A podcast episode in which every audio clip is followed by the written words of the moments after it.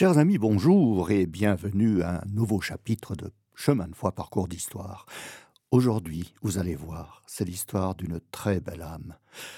La vie de certaines jeunes personnes, dont la sainteté est reconnue, a été des plus normales à presque tous les points de vue, et si leur chemin de foi n'a pas engendré un parcours d'histoire au point d'en modifier le cours, elle a été jalonnée d'une telle héroïcité de vertu que cette vie peut servir de magnifique exemple pour tous ceux qui aspirent à donner un sens plus profond à leur existence. Euh, ceci sans pour autant pratiquer l'héroïcité des vertus à un degré extrême, comme ce fut le cas pour ces jeunes vénérables bienheureux et saints. Euh, ça a été le cas pour euh, Chiara Luce Badano, Pier Giorgio Frassati, Anne de Guigné, Anne-Gabrielle Caron, Guy de Fongalan, Silvio di Segna ou encore Carlo Acutis que nous avons vu. Cela a été aussi le cas pour un jeune laïc italien dont la vie a été comme celle de tous ses contemporains, adolescents comme lui, avec leur goût pour le sport, la musique, l'informatique et même les sentiments amoureux qui commencent à cet âge. Ce jeune laïc s'appelait Matteo Farina. Matteo est né le 19 septembre 1990 à Avellino, dans la région de Naples, bien que ses parents soient de Brindisi, dans les Pouilles. Son père, Miki Farina, est guitariste dans un groupe musical et sa mère, Paola Sabatini, avait choisi une clinique à Avellino pour que l'accouchement se fasse dans de bonnes conditions.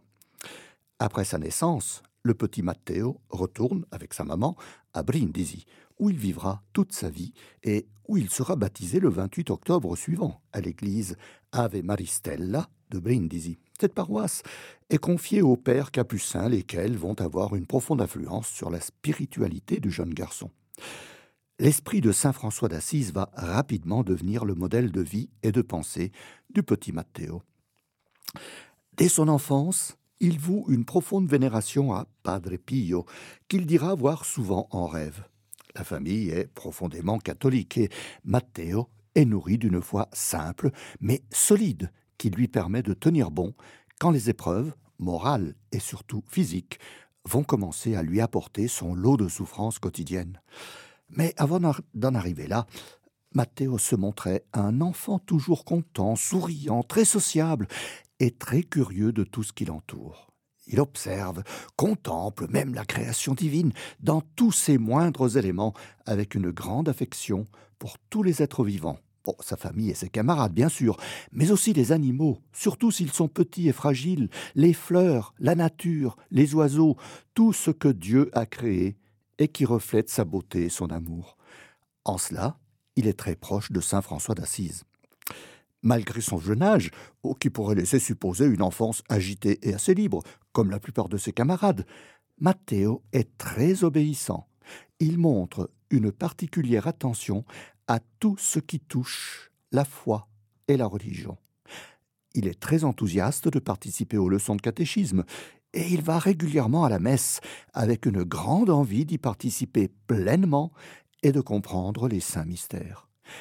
Il est très soucieux de ce qu'est le péché et en 1998, à huit ans, il demande à se confesser, ce qu'il fera aussi régulièrement pour avoir l'âme en paix avec Jésus, car dans la nuit du 2 au 3 janvier 2000, il voit en rêve le Padre Pio qui lui dit si tu as réussi à comprendre que celui qui est sans péché est heureux, tu dois le faire comprendre aux autres, de façon à ce que nous puissions aller tous ensemble et heureux dans le royaume des cieux. C'est ainsi qu'à partir de ce moment, et surtout après avoir fait sa première communion, Matteo ressent en lui le profond désir de faire connaître l'Évangile, d'abord à son entourage immédiat, sa famille et ses proches, puis ses amis et ses camarades de classe il le fera de manière délicate, en respectant l'opinion des autres, mais en souffrant des rejets de la plupart des jeunes à qui il parle, bien qu'il ne fasse pas de discours présomptueux ou exclusifs. Le 4 juin 2000, il fait sa première communion. Et le 10 mai 2003, sa confirmation pour laquelle il prend comme marraine sa sœur Erika, de laquelle il est très proche. À partir de ces instants, Matteo va mener une vie très joyeuse, profondément inspirée des œuvres de sainte Thérèse de Lisieux, dont il commence la lecture, mais aussi par la vie de sainte Gemma Galgani, qui avait de fréquentes visions célestes, surtout de son ange gardien. La spiritualité franciscaine dont il est animé et sa belle candeur face à la création n'empêcherait pas qu'il ait lui aussi la possibilité d'avoir les mêmes visions. Pourquoi pas? Cela le fortifie dans sa croyance dans l'existence réelle du monde de l'au-delà. Il est aussi fasciné par la vie du bienheureux Pier Giorgio Frassati, qui a mené une vie des plus normales, ou même assez turbulente avec sa compagnie des types louches, tout en accomplissant fidèlement ce que dit l'Évangile. À partir de ces moments, Matteo va à la messe tous les jours et il récite son chapelet tous les jours. Il a une connaissance parfaite de l'Évangile qu'il veut mettre en pratique dans sa vie, être toujours souriant et joyeux, fidèle à Dieu, serviable et disposé envers les plus faibles et les nécessiteux. C'est par là que les autres vont être persuadés qu'il est bon de croire en Dieu et de l'aimer. On en reçoit la joie de vivre, et c'est ce que Matteo veut démontrer. Et il va noter tout cela dans un journal qu'il commence à écrire. Il mène une existence comme celle de tous les adolescents de son âge, très active, très remplie, mais toujours de bonne humeur, avec une joie constante et contagieuse. Il est aussi très réfléchi, équilibré et déterminé à faire partager cette joie à tous ceux qu'il côtoie, la joie de croire en Dieu et de se savoir immensément aimé par lui. Ou mais c'est pas facile dans une société qui a rejeté Dieu et qui a choisi de nouveaux dieux, l'homme, les plaisirs, l'argent, les paradis artificiels. Matteo en est conscient. Il disait, à propos d'une question qui lui avait été posée en classe sur le pourquoi de sa croyance, il disait La chose la plus importante est que la foi ne doit pas être gardée à l'intérieur, mais doit être extériorisée aux autres. Il est de notre devoir de ne pas les obliger à croire, mais de conduire à la connaissance de Dieu. C'est pour cela qu'il ne se décourage pas et qu'il continue à vivre dans une profonde espérance que ses camarades peuvent changer, par l'exemple qu'il leur donne de la joie et de la bonne humeur en vivant sa foi. Matteo a commencé à être très sociable et ouvert aux autres dès l'école primaire. Il leur parlait toujours de sa joie qui était due à sa foi inébranlable, qu'il manifestait dans sa bonne humeur permanente et à l'écoute des problèmes des autres. Dans la récitation de son chapelet, il confiait à la Vierge Marie tous les problèmes de ses camarades, amis et connaissances.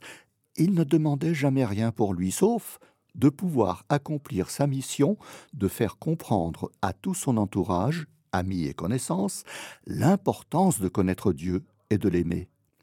Il dira plus tard, à ce propos, quand il fréquentera les écoles supérieures, J'espère réussir à réaliser ma mission d'infiltrer parmi les jeunes, en leur parlant de Dieu, inspiré et illuminé justement par lui. J'observe ceux qui sont à mes côtés, autour de moi, pour entrer silencieusement comme un virus et les infecter d'une maladie incurable, l'amour. Mais il ne brusquait personne, et ceux qui se souviennent de lui en parlent en disant qu'il était la douceur personnifiée. Cette forme particulière d'évangélisation ne le détourne absolument pas des activités propres à un adolescent, comme les autres. Brillant élève au collège, il montre un intérêt et une curiosité toute réfléchie pour tout. Il se passionne pour la chimie, l'informatique, il pratique de nombreux sports, l'athlétisme, la natation, le foot, bien sûr, et même le volet ce n'est plus le temps de l'hostilité ou de la dérision lorsqu'à l'école primaire il commençait à parler de l'amour de Dieu à ses petits copains. Maintenant, Matteo est même recherché parce qu'il apporte une belle luminosité au milieu de groupes d'adolescents, qu'il écoute volontiers expliquer les raisons de sa joie due à sa foi, tout en les invitant à l'imiter ou à essayer de le faire. Ben, Qu'ont-ils à perdre? Rien, ou quelques habitudes, généralement mauvaises, mais ils ont tout à gagner la vie éternelle au paradis, et même une vie heureuse sur terre. Et pourtant, il n'a que treize ans, et il se demande ce qu'il va faire plus tard, ou s'il veut faire ses études au lycée l'année suivante, ou développer sa passion pour l'informatique en suivant des cours dans un institut technique. Ou il a toutes les vacances de l'été 2003 pour réfléchir à tout cela. Matteo est une de ces fleurs pures et délicates qui poussent dans le jardin de la création divine, et Dieu ne va pas laisser cette fleur se flétrir ou être coupée par les vicissitudes de la société moderne. Il va la faire s'épanouir sur le chemin de la sainteté. Un peu avant la rentrée scolaire, début septembre 2003, Matteo se plaint de douleurs à la tête, qui sont parfois violentes et qui sont accompagnées de troubles de la vue.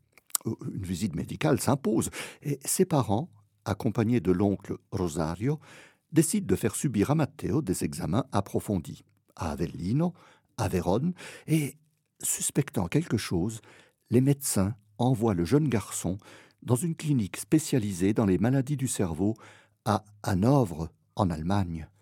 Une délicate biopsie du cerveau est pratiquée et, à son retour à Brindisi, deux semaines après, on apprendra qu'il y a un gros œdème dans la région occipitale droite avec la présence de cellules malignes. Matteo ne se laisse pas abattre par la maladie. Il termine le collège en réussissant brillamment l'examen qui correspond au certificat de nos classes vaudoises ou au brevet français. Il s'inscrit dans un institut technique pour commencer des études en informatique et il mène une vie tout à fait normale. Dans son journal, il écrit tout ce qu'il doit affronter avec courage mais sans résignation, dans un dialogue permanent avec Jésus et la Vierge Marie, qu'il appelle la Madonnina, la petite Vierge.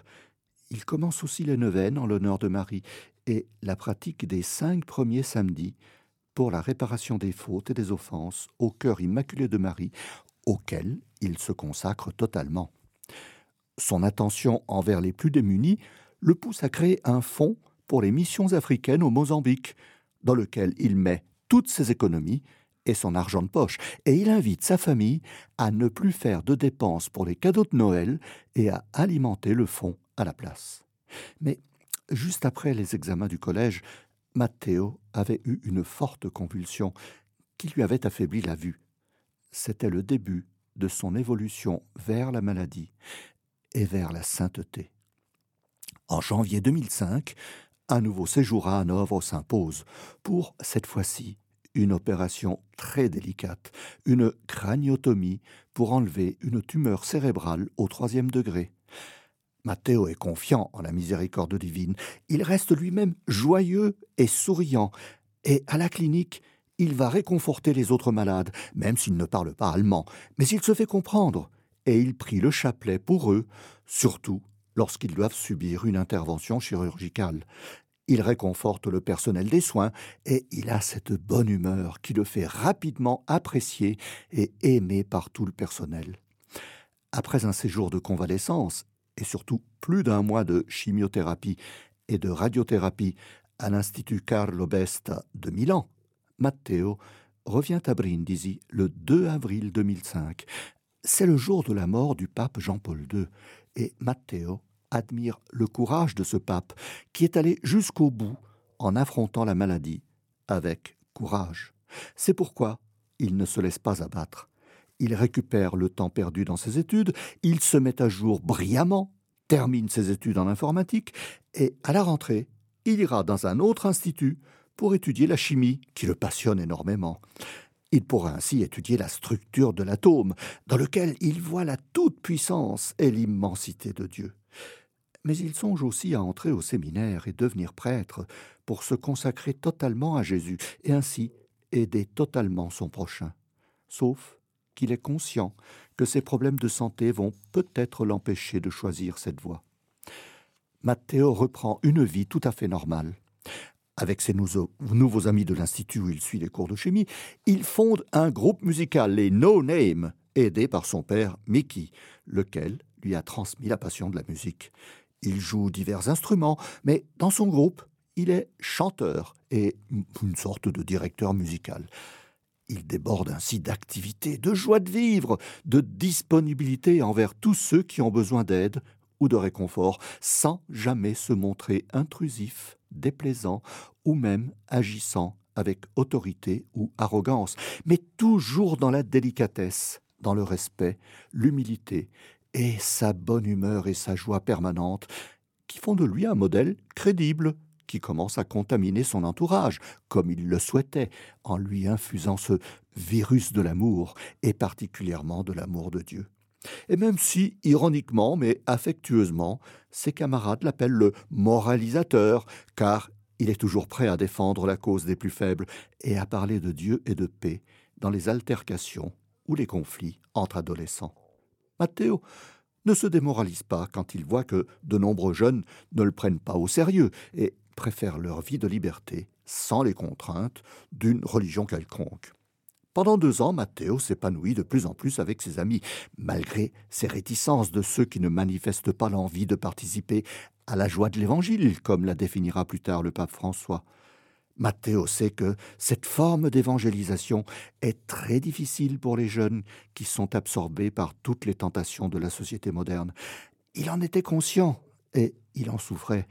Il écrira dans son journal J'aimerais réussir à m'intégrer aux jeunes de mon âge, sans autant être obligé de les imiter dans leurs fautes.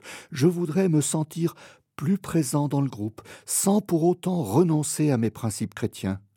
C'est difficile. Difficile, mais pas impossible. Une vie qui redevient normale, donc, pour cet adolescent de 17 ans, dynamique, ouvert, serein, disponible, enthousiaste et conscient qu'il est dans l'amour de Dieu et le manifestant autour de lui. En avril 2007, il rencontre une jeune fille, Serena, qui partage ses idéaux et dont il tombe éperdument amoureux. Il dira que c'est le plus beau cadeau que Dieu lui ait fait, car Matteo aimait Jésus et Marie et se sentait aimé en retour, mais il se sentait aussi dans une certaine solitude, car il n'avait personne à aimer concrètement, à qui donner l'immense amour qu'il avait en lui. Avec Serena, qui devient rapidement sa fiancée, il va construire une relation pure et chaste en faisant des projets de mariage pour avoir une famille dans le sens chrétien le plus profond, d'autant plus que le cancer semblait en bonne voie de guérison, ou, pour le moins, en rémission.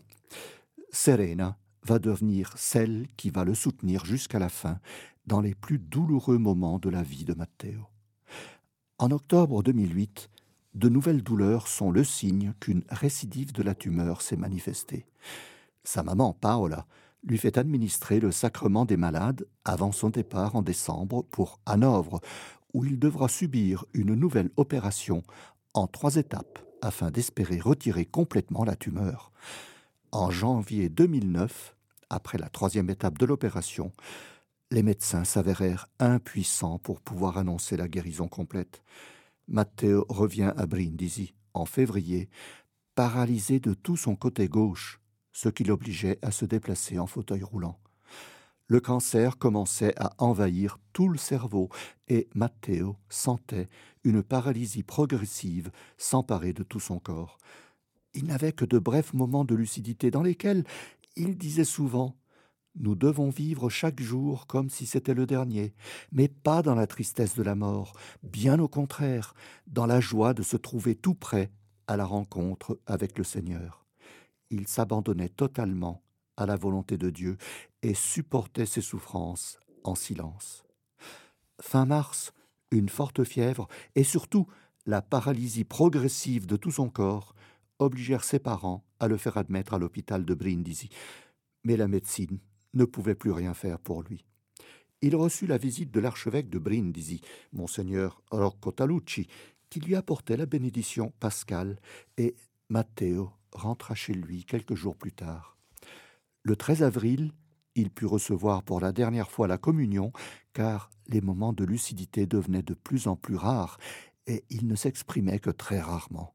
Néanmoins, maman Paola lui demanda s'il voulait offrir ses souffrances pour la conversion des pécheurs. Il fit un signe d'approbation de sa tête et de ses yeux, et il s'unit au Christ sur la croix. Ses parents, Serena, ses amis proches ne le quittaient pas, et Matteo mourut le 24 avril 2009 à 18 ans. En 2016, le diocèse de Brindisi ouvre le procès en vue de la béatification de Matteo. L'enquête sera rapide et elle prend fin le 24 avril 2017. Elle est ensuite envoyée à Rome, à la Congrégation pour la cause des saints. Le 29 septembre 2017, le corps de Matteo est transféré dans la cathédrale de Brindisi, car les fidèles l'appellent déjà Il Santino, le petit saint. Le 5 mai 2020, le pape François reconnaît l'héroïcité des vertus de Matteo Farina et le proclame vénérable. Voici un extrait du décret de cette reconnaissance des vertus de Matteo. Dans la sobriété de ses vêtements, à l'abri des dictates de la mode, dans l'utilisation des outils technologiques, dans l'épargne pour pouvoir faire des dons aux missions, Matteo témoigne de modération. L'inspiration franciscaine l'a orienté vers la pauvreté en vue de la charité. L'obéissance a atteint son point culminant en acceptant de subir la dernière intervention chirurgicale qu'il a ramenée chez lui en fauteuil roulant. La chasteté était pleinement vécue par lui dans la relation avec sa fiancée. Les nombreux dons qui étaient évidents dans l'existence du serviteur de Dieu le gardaient dans une humilité substantielle. Il était un brillant étudiant, amateur de musique et de sport. Il endura avec force d'âme l'épreuve qui le consumait, laissant s'échapper de lui sérénité et joie. C'est un véritable cheminement vers la sainteté, un cheminement qui devient un modèle pour les jeunes qui sont à la recherche d'un sens à donner à leur vie, ou d'un idéal, idéal pour leur vie. Et voici justement, à propos des rapports avec les autres jeunes, ce que dit Francesca Consolini, la postulatrice pour la cause en béatification de Matteo. L'engagement de Matteo est une explosion de sentiments de bonheur qui sait se satisfaire des beautés simples et authentiques de la vie. L'amitié et l'amour, le jeu, le repos, le voyage, la nature et la création divine, la prière, l'écriture, la communication. Matteo aime partager sa vie avec les autres. Les choses importantes et belles qu'il découvre pour lui, il les propose et les répand pour que tout cela puisse s'enrichir et s'épanouir dans la joie de la compagnie avec les autres. Mais à tout cela, il ajoute un facteur incontournable, la foi les sacrements, les intuitions spirituelles, son rapport personnel avec le Dieu trinitaire, la très sainte Vierge, les saints, surtout Saint Pio de Pietrelcina et Saint François d'Assise.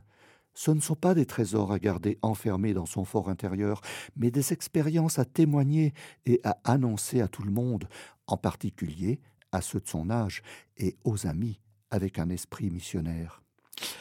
Eh bien, c'est un bel exemple à suivre, un beau portrait que trace Francesca Consolini, un véritable modèle pour les jeunes de nos jours. Mais Matteo savait que c'était difficile à mettre en pratique. Voici ce qu'il disait encore à ce propos.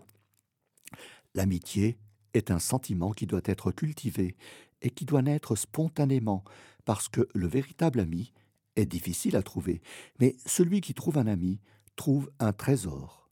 Je ne culpabilise donc pas celui qui m'est proche et qui n'arrive pas à être mon ami. Oui, c'est difficile d'être chrétien et se faire des amis. Parfois, pour garder sa foi, on peut briser des amitiés. Mais nous ne devons pas avoir peur de manifester notre foi. Même si tout le monde nous abandonnait, il y aurait toujours lui, notre Dieu, notre Père céleste, notre meilleur ami, Dieu. Mais quel magnifique témoignage de foi, de confiance et d'amour. Prions alors le vénérable Matteo Farina pour qu'il aide nos jeunes à devenir plus fermes et courageux pour manifester leur foi dans les turbulences de la société, pour ne pas se décourager et pour comprendre que Dieu est toujours là de façon indéfectible pour répondre aux appels au secours, comme le croyait Matteo, et prions-le pour qu'il demande à Jésus de prendre en pitié tous ces jeunes qui sont morts sans connaître la joie de l'Évangile. Écoutons ce chant qui est une prière.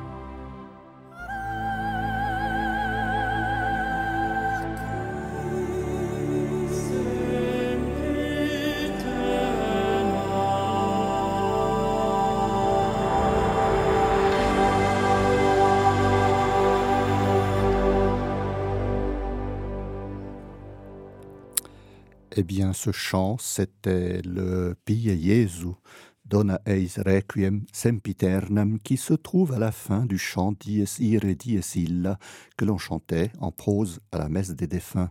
Et ce chant est une merveilleuse prière qui demande à Jésus de prendre en pitié la personne pour laquelle on prie, les personnes pour lesquelles on prie. Et j'ai dit tout à l'heure que Matteo pouvait prier pour tous ces jeunes qui n'ont pas connu la foi qu'il avait, qui n'ont pas connu la joie de l'Évangile. Eh bien voilà, chers amis, je vous donne rendez-vous pour un prochain chemin de foi, parcours d'histoire.